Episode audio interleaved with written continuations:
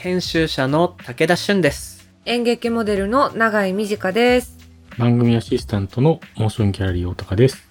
この番組モーションギャラリークロッシングは日本最大級のクラウドファンディングサイトモーションギャラリー上のプロジェクトを紹介しながらこれからの文化と社会の話をゲストと共に掘り下げていく番組ですこの番組はリスナーの皆さんと作るオンラインコミュニティもしもし文化センターよりお送りしています。はい。さてさて。5月最初の配信になるこのエピソードなんですけど月が変わったということは新しいテーマで特集をお届けするわけなんですが季節は初夏でございます。そうか。僕1年で一番好きな時期。いいよね。生き物が全部元気でさ暑くもなく寒くもなくさこういう時家にいるのってどうかと思うじゃないですか。思う。で結構いろんなとこ行くよゴールデンウィークどうしようかなっていう人もいると思うんだけど永井さん前さ川口湖だっけ？で馬に乗った話してたじゃん。したした。その後どっか旅っぽいことした？あのね、旅行じゃないんだけど、うん。4月の頭くらいに撮影でね、愛知県の蒲郡市に1週間はいなかったのかな。でも6日間くらいいて、いいとこだよねあそこめちゃくちゃいいとこだった。ちょっと南国っぽさもあるよねそう、フルーツがね、すごい美味しいんだよね、しかも。愛知県の中でも特に読み方読めない地名ナンバーワン蒲郡確かに、そうかも。知らなかったもん。森道市場ってフェスあるじゃない？人気の愛知県であれはねその蒲郡のはずですね僕地元近いんでへえ、そっか。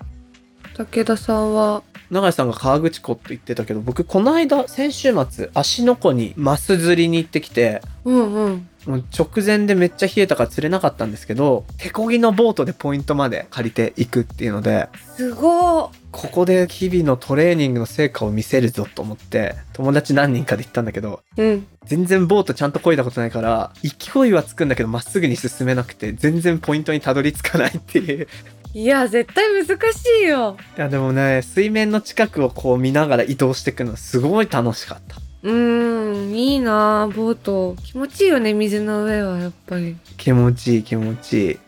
ということでねまあそんなちょっとした旅っぽいことをしてきた我々二人だったわけなんですけど今こそいい季節だということで今月は特集その名も広がる近づく旅のアイディアと題してお送りしていきたいと思います旅したいなあ本当に。さっきちょっと聞き忘れたけど大高さんは出張ありました？飛行機乗り遅れた例の、もはや事故の思い出の方が強いっていう あれ一回やりましたね。旅という意味ですね。大分。じゃあ次はぜひ乗り遅れないでね楽しく過ごせるといいな小学生になんか言うことみたいな感じ。遠足遅れちゃった子みたいなね。ということでね、広がる近づく旅のアイデア。こちら、ぜひ最後まで聞いていってください。番組のハッシュタグは、シャープ MGC ROS SING ハッシュタグ MG クロッシングです。Apple Podcast の番組ページにもコメントを書き込めます。皆さんのご意見、ご感想お待ちしています。そして、Spotify の番組プレイリストのフォローと、もしもし文化センターへのご参加もお待ちしております。あなたももしもしーずになってねお待ちしてます。それでは始めていきましょう。武田俊と。長い短がお送りする今回はゲストに、ライターの岡田優さんと、株式会社サヌ、ファウンダーでブランドディレクターの本間隆弘さんをお招きします。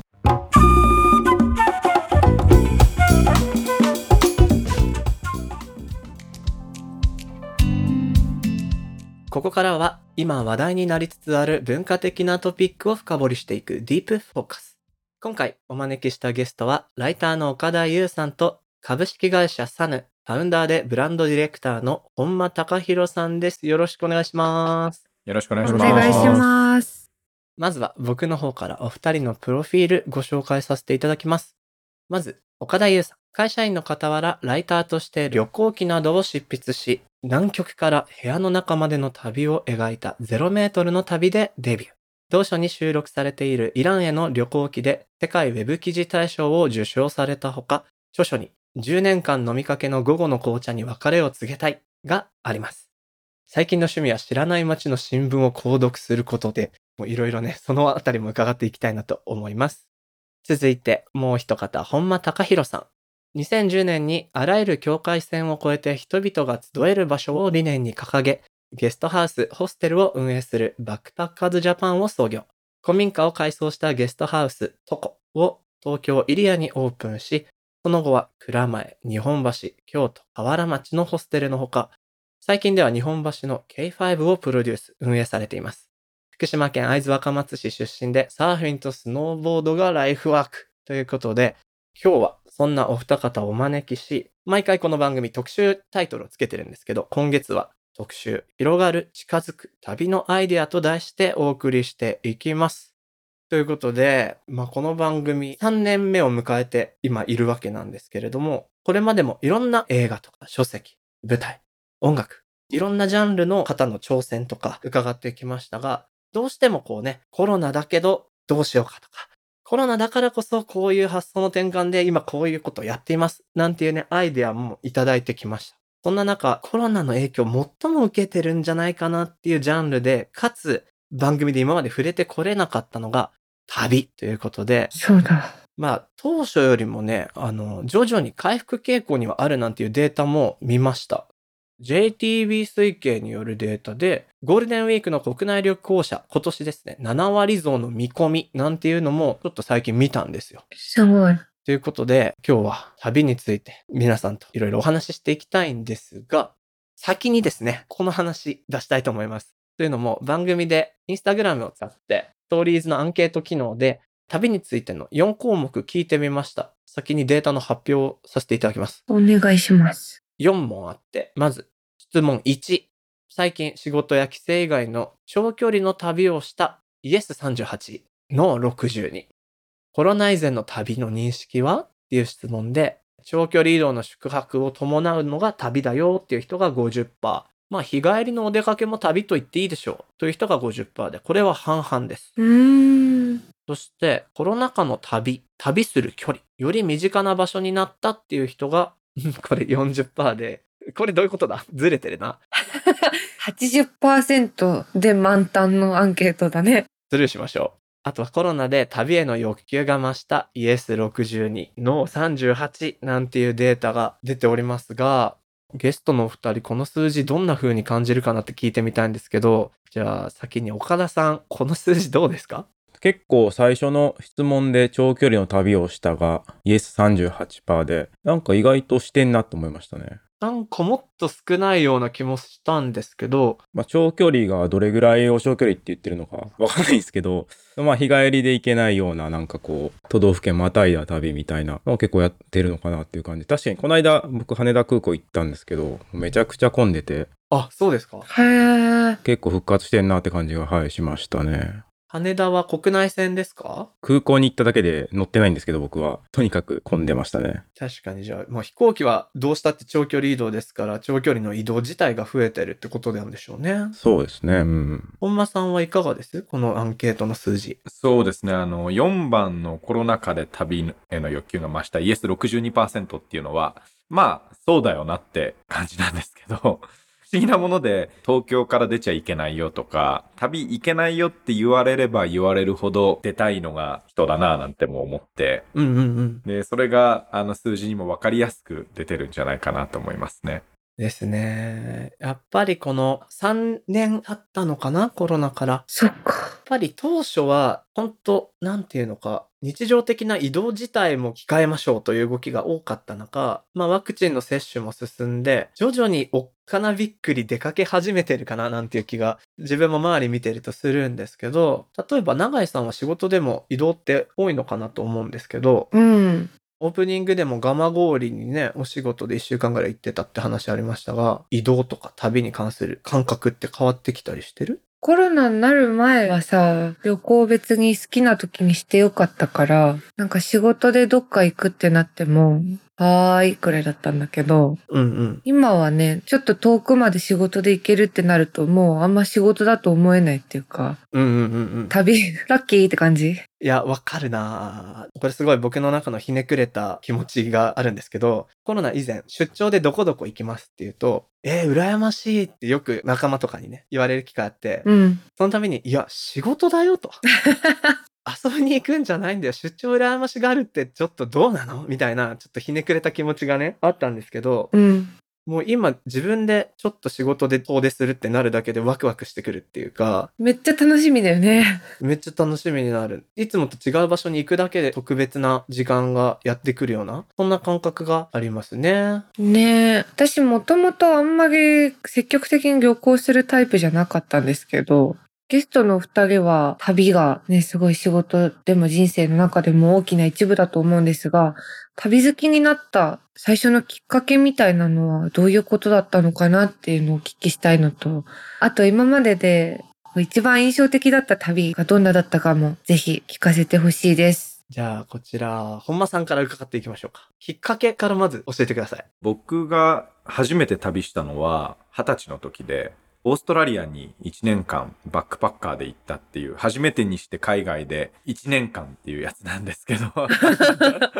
重ためなものを最初にやりましたね。福島の会津若松出身で、まあ生まれも育ちもずっと福島県で、大学も福島大学だったので、福島から出たことなかったんですね。当時部活でテニスをやってて、19歳大学生になって改めて、あ、これ俺弱いなって思って、このままテニス続けてても多分何にもなんないな、みたいな、こう感情に襲われてですね。うんうんうん。で、そのタイミングで、あもうちょっと福島出てみようって思って、で、もちろん学生なので留学とか、まあちょっとした旅行とか、まあいろんな選択肢があったんだけれども、当時ワーキングホリデーというものがあるらしいぞというのが先輩から聞こえてきてですね。はいはい。だそれだと働いてもいいし、旅してもいいし、何でもありの1年間。あだったらそれが自由そうで楽しそうだなっていうので、イージーにそれを選択しまして。でも、海外行くの初めてだから怖いんすよ。いや、これ海外行ったら襲われるんだろうな、みたいなイメージがあって。だから、逃げられる格好しようと思って、バックパックを小さめにするっていうことを考えたら、あったかい国しか行けなくなっちゃって、よってオーストラリアを選んだっていう理由なんですけど。なるほどなるほど。身軽にすれば何かあっても逃げられると。もう最悪を想定したんですね。先に。で、その1年の旅が一番最初の旅ですね。へえ、一年旅ってすごいなちなみに、オーストラリアはどちらを拠点に定住せずにですね、シドニーから入って、半時計回りに28都市、いろいろ行ってました。移動し続けたんですね。1年間外国に滞在するっていう経験僕はしたことなくて、今回ね、旅の定義っていうの難しいなと思うんですけど、1年その国を移動してたら旅なのかな住んでる感じじゃないですか。はいはいはい。そうすると、まあ長くいればいるほど僕、普段の自分の生活と切り離された感覚になっていくんだろうなと思っていて、そのあたりはいかがでしたか？もう住んでる実感、自分の国みたいになってきます？全く住んでるのはなくて、っていうのも、一つの街に飽きたら二日で出てしまうし、まあ長くいても1ヶ月くらいなんですね。で、かつ、ね、お風呂もついてて、トイレもあって、プライベート空間がある自分の部屋っていうものと、当時バックパッカーとして、相部屋でいろんな国の奴らがいる中で、こう、プライベート空間なんて一切ないところで1年過ごすっていうのは全く違っていて、確かに。まあ70%ぐらいの時間は帰りたいなって思いながら旅をしてましたね。へえ、そうなんだ。意外です。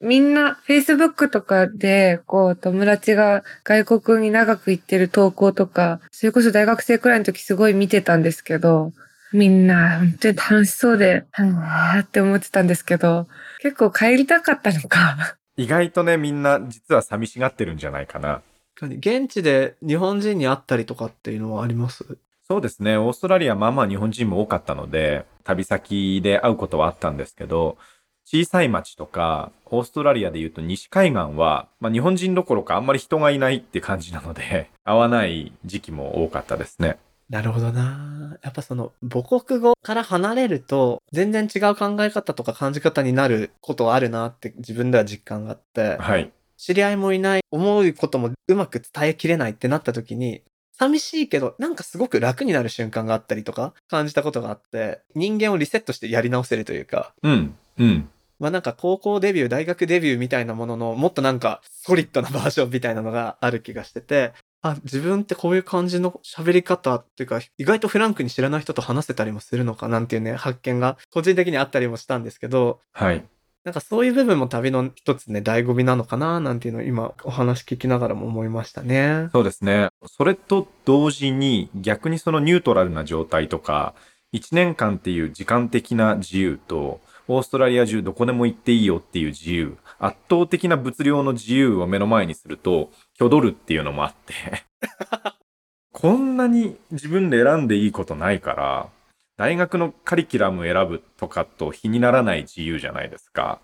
その圧倒的自由を前に立ち尽くすっていう期間が1ヶ月くらいありましたね。次どこ行こうかってところもそうですしね。そうそうそうそうそう。自分がどういうキャラになるかっていうのも、常にじ人間関係をリセットし続けながら旅をするので、変えることができて、そこも含めて、ダイナミックだし、孤独だけど、めちゃくちゃ自由みたいな。うん。確かに行く街ごとにキャラ変えられますもんね。そうそうそうそうそなんなら偽ることすらできるかもしれないです。う。できるできる。なるほど。じゃあ一番人生でも印象的だった旅はそれになりますね。そうですね。なるほど。ありがとうございます。お待たせしました。岡田さんにも伺いたいんですけど、旅好きになったきっかけと印象的だった出かけた場所、いかがですか？きっかけはですね、僕は兵庫県出身で、でかなりもう田舎の方でもう限界集落みたいなところで育ったんですよね。で、もうとにかく地元が嫌いで、出たくて出たくて、で、もう高校出て大学行ったら、できるだけ地元から離れたいと思ってて、で、東京で大学行って、で、大学1年生の時の夏休みに、まあ、海外行って、で、一方でそのバックパッカーみたいなものにすごく憧れがあって、それこそベタですけど、沢木幸太郎の深夜特急とか、うん。ああいうの読んで、いやもう絶対俺バックパッカーなんねんって言って、で、バックパック背負って、モロッコって国に行ったんですね、最初に。はあ。スペインの近くなんですけど、アフリカのモロッコって国に行って、空港降りたら、もうめちゃくちゃこう、タクシーの運転手とか、詐欺師みたいな奴らがこう、群がってきて、T シャツも破られるぐらいこう掴まれたりして、なんかもうタクシーも乗れないし、バスも乗れないし、なんだこれってなりながら、電車になんとか乗れて、うん。2時間ぐらいもなんか電車も買い方もわかんないし、チケットの。そうっすよね。文字も読めないし、誰も英語も通じないし、みたいな感じで、やっと電車に乗れて、で、ほっとしてちょっと寝てたら、バックパック盗まれまして、え？うわあ。上に置いてて荷台に、チェーンつけてたんですけど、チェーンごと切られて取られたんですよ。うわあ。なんで、バックパッカーじゃなくなって。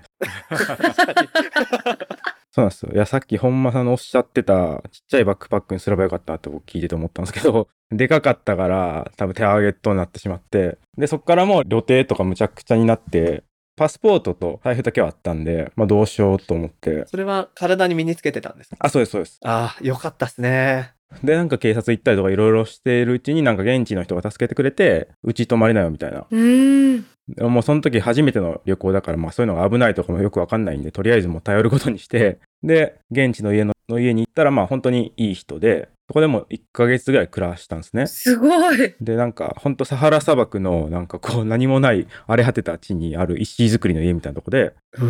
電気もガスも水道もなくて、こう、水汲みとか、なんか薪割りとか、ラバの世話とかをやりながら、済ましてもらって、ラマダン丸かぶりだったんで、絶食？昼は食べれない。昼は水も飲めないみたいな生活をなんか送って、そこにだけ一回滞在して帰ってきたんですね。で、その時に、いやだから僕もめちゃくちゃ帰りたくて、いやそうですよね。それは絶対帰りたい。思ってたんですけど、日本に帰ってきた時に落ち着いて考えてみたら何だったんだあれみたいになって、うんうんうん。もう電車とかバスにすら乗れなくて何もできないし、で、立ててた予定も何もうまくいかないし、予定不調和感というか、うん。そういうところがなんか帰ってきてじわじわとなんかこう、あれすごかったなみたいな思い出して、そっからなぜかこう、虜になったというか、ほそういう体験をまたしたいって思って、で、まあ行ってまた帰りたいと思うんですけど、で、また 実際に帰ってきたらまた行きたくなるみたいな、そんななんかちょっと中毒的な感じでハマっちゃって、そっから行くようになりましたね、結構。初海外がモロッコでそれってことですか？あ、そうです。はい。すごいなぁ。なんか、もう二度といいやってなっちゃうような気もしなくもないですが、そうなんです。帰ってきた時はそう思ったんですけど、僕も思いました。それ、もう行かなくていいやって。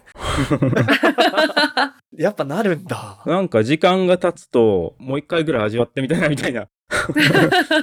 この、もう一回味わってみたいをもうちょっと言語化してみると、どういうところに惹かれるんですか？なんか多分、苦労な部分を並べるのってたやすいじゃないですか。物盗まれる、予定が来る、言葉も文化も違う人と一緒にしばらく生活しないといけない。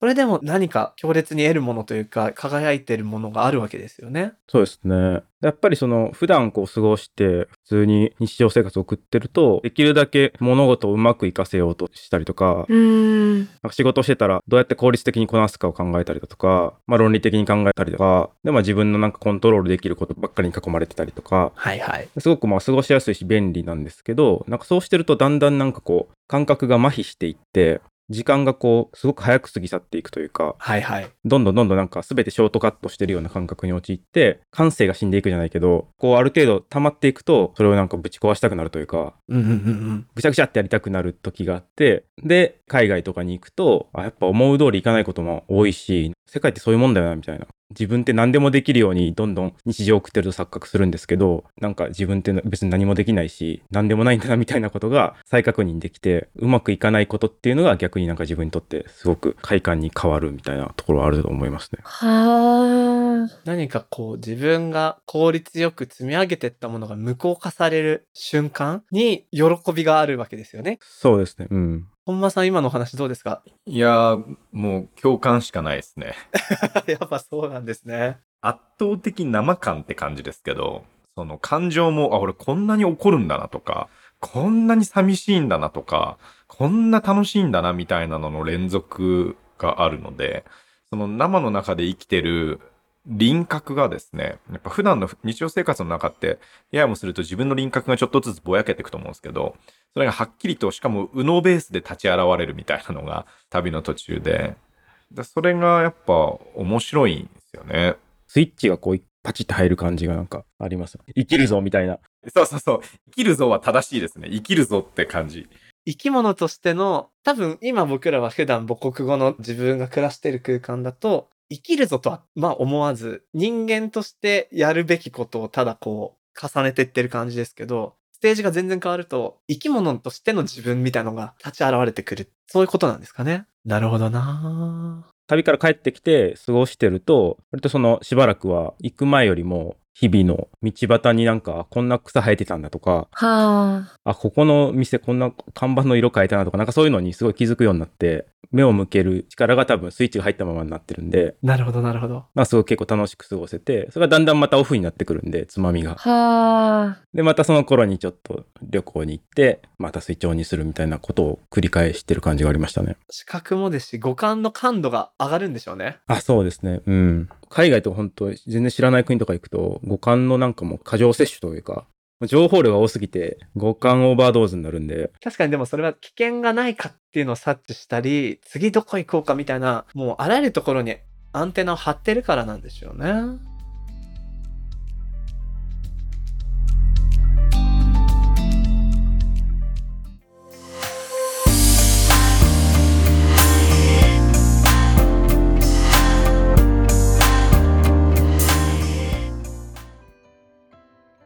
ここからは、モーションギャラリーで現在挑戦中のプロジェクトの中から、特に注目してほしいものを紹介するホットプロジェクト。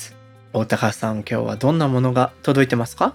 はい、今回はですね、那須塩原の大自然を舞台にした川の流れにという映画のプロジェクトを紹介するのですが、今回のテーマで那須塩原といえばやっぱり旅行に行きたくなりますよね。行きたいよね。たいな自然の中に身をね、ゆっくり置く時間、大事よね。ぁね欲しいよねそんな時、この映画はですね、俳優の川岡大二郎さんが仕事で訪れた那須塩原市に見入られて、毎年この場所を訪れるためにはどうしたらいいのか、そう考えた結果映画祭を立ち上げよう、映画で那須塩原の魅力を伝えようという発想が始まりとなって生まれた映画なんです。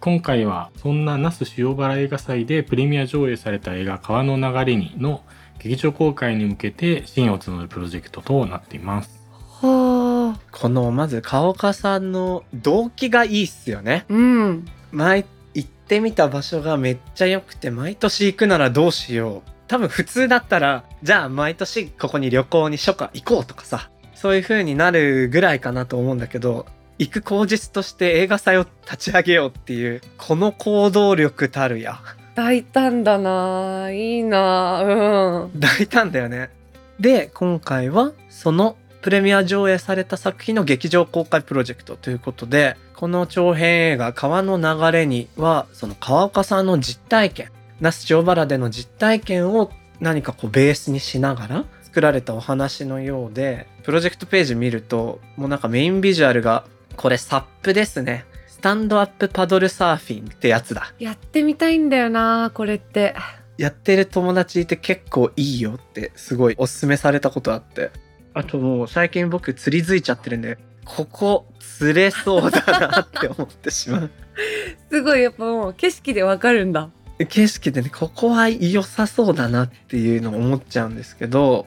この作品も結構実力俳優の皆さんが出てらして前田明さん青木宗隆さん音尾拓馬さんで杉山義和監督作品ということなんですけどなんかねリターンも面白そうねねいろいろある。ズームの映画宣伝会議への参加券とか、これはファン垂涎じゃないですか？川岡さんが実際に同行する那須塩原ロケ地巡りツアー。これやばいね。映画の主人公がガイド役なのかな？はあ。それが体験できるみたいな感じになりますよね。いいなあすごいですね。そんな那須塩原映画祭プロデューサーの川岡大二郎さんからリスナーの皆さんに向けてメッセージが届いているのでご紹介します。はい。俳優として長く活動をしてきて昔から作る側として何か0から1のものづくりをしたいと思っていました。そして那須塩原という魅力的な地方都市と出会い今回初の長編映画を作るまでに至りました。次はその作品を全国の映画館へ届けたいという思いでクラウドファンディングを頑張っております。これまで共演した音尾拓馬さんや青木宗隆さんなど実力ある俳優陣が協力してくれたことでさらに自主映画の枠を超え自信を持って皆様に届けたい作品になりました一俳優がきっかけで地方からのものづくりの環境がどこまで広がるかのチャレンジを応援してくださいとのことでこのね、一俳優がプロデューサーとなって映画祭を立ち上げ作品を作る。すごいこの一連の流れ素敵だよね。でもほんとこのちょっと作る側行きたいみたいな気持ちってすごいわかるからかっこいい人だなって思うななるほどです。川岡さん、どうもメッセージありがとうございました。このプロジェクトは、モーションギャラリーで5月31日まで、ぜひチェックしてみてください。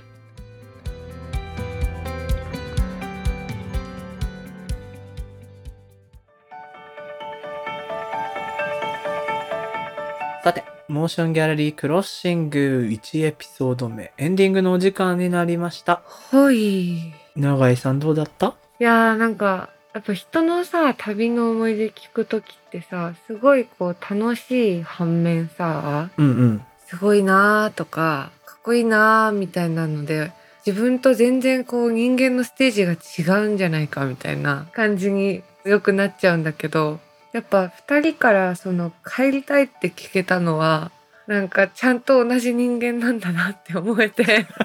ほっとした。わかる。なんかさ、きらびやかな話ばっかり聞くとさ、それこそね、あの、頑張って働いて貯めたお金でキラキラした旅してきたんだなみたいなことばっか思っちゃって、帰りたいって思っていいんだというかね。そうそうそう。結構ね、その、かまし合いになるじゃん。なんか旅の話って。はいはい。かまし合いは旅行の話だったってことだよね。旅ではなくね。うん。二人の話が帰りたいみたいな話聞いて思ったのが、コロナになる前の夏にニューヨークに1週間ぐらいいたんだけど、おもうね、具合が一回ブルックリンで悪くなっちゃって、その日の旅程をなしにして、借りたお部屋にずっといたのよ。うんうん。で、みんなは出かけてって、何やってんだよ、旅先で。と思って、ずうじうじうじうじしてたんだけど、そうね。ベッドの上から窓の外見たら、なんかおじさんがなんかアイスクリーム買ってたりとか、なんか日常的な風景が非日常の中に見えてて、お？これはこれで悪くないのでは？ってちょっと思えた時間があったんだけど、なんかそういうのでも全然いいじゃんって思ったね。し、なんかさ、遠出して引きこもってんのがなんなら一番贅沢だよね。確かに確かに。その旅もいろんな記憶あるけど、結構それ印象的に残ってて。うん、だから全部いい体験になるんだから、臆せず出てけばいいやって思ったね。そうだね。さてさて、おたかさん、下北駅前シネマ K2 の話なんですけど、まあオープンからまあまあ経ちました。最近はどんな感じになってる？そうですね。最近、だいぶ落ち着いて、いろんな、ちょっとね、ポスターの場所を変えたりとか、いろいろ、よりアップデートしてるんですけど、うんうん。その中でやっぱりこう、お店にね、マナー動画出ていただいたりっていうのをやってるんですけど、今度それだけじゃなくて、こう、ポスターとか、スケジュールのチラシとかも、いろんなところに、こう、ルーティンで置いてもらうような活動を始めてるんです。そんな中、やっぱね、新しい下北に誕生する例のヨセミックパブソイポイ、ね、長井さんのお知り合いで、ダチの店。そう、立ちの店が、ちょうどこのね、収録時点からすると昨日なんですけど、う。うんんクラウドファンディング終わりまして、無事目標達成なんですよ。よかったおめでとうだからもう早速お祝いに行きつつ、ちょっと K2 のチラシもね、置いてもらおうかな、みたいな ことをね、めっちゃ思っております。めっちゃ街に溶け込むための努力をしてるですね。そうなんです。いやでもほんとね、町場の上映館だからこそのね、良さって絶対あるから、そういう地元の人たちとの交わりってすごく大切だし、楽しいことですよね。そうですね。もう、とりあえずソイっぽいのオープニングパーティー行くのが楽しみです。楽しみ。K2 とのはしごもね、ぜひね、リスナーの皆さんやってみてください。ぜひ今後も K2 注目してみてください。この番組のハッシュタグは、シャープ MGC、ROS、SING、ハッシュタグ MG クロッシングです。そして、アップルのポッドキャストのコメントでもご意見ご感想お待ちしています。また、番組のオンラインコミュニティもしもし文化センターでは、会員限定 SNS にて通称もしもしーずと呼ばれるリスナー会員の皆さんと番組クルーで番組の感想や気になるトピックについてシェアしているほか、毎月のミートアップや武田さんと永井さんによるスピンオフトークなど、ここだけで楽しめるコンテンツが盛りだくさんです。さらにもしもしーず限定グッズとして会員証ステッカーも完成しておりますので、もしもし文化センターへは番組の概要欄に貼ってある URL からアクセスぜひしてみて参加お待ちしております。はい、ぜひチェックしてみてください。さてさて、次回も引き続きゲストに、ライターの岡田優さんと、株式会社サヌ、ファウンダーでブランドディレクターの本間隆弘さんをお迎えし、特集、広がる、近づく、旅のアイディアをお送りします。それでは今回のモーションギャラリークロッシングはここまで。お相手は武田俊と、長井美佳でした。また次回お会いしましょう。バイバーイ。バイバーイ。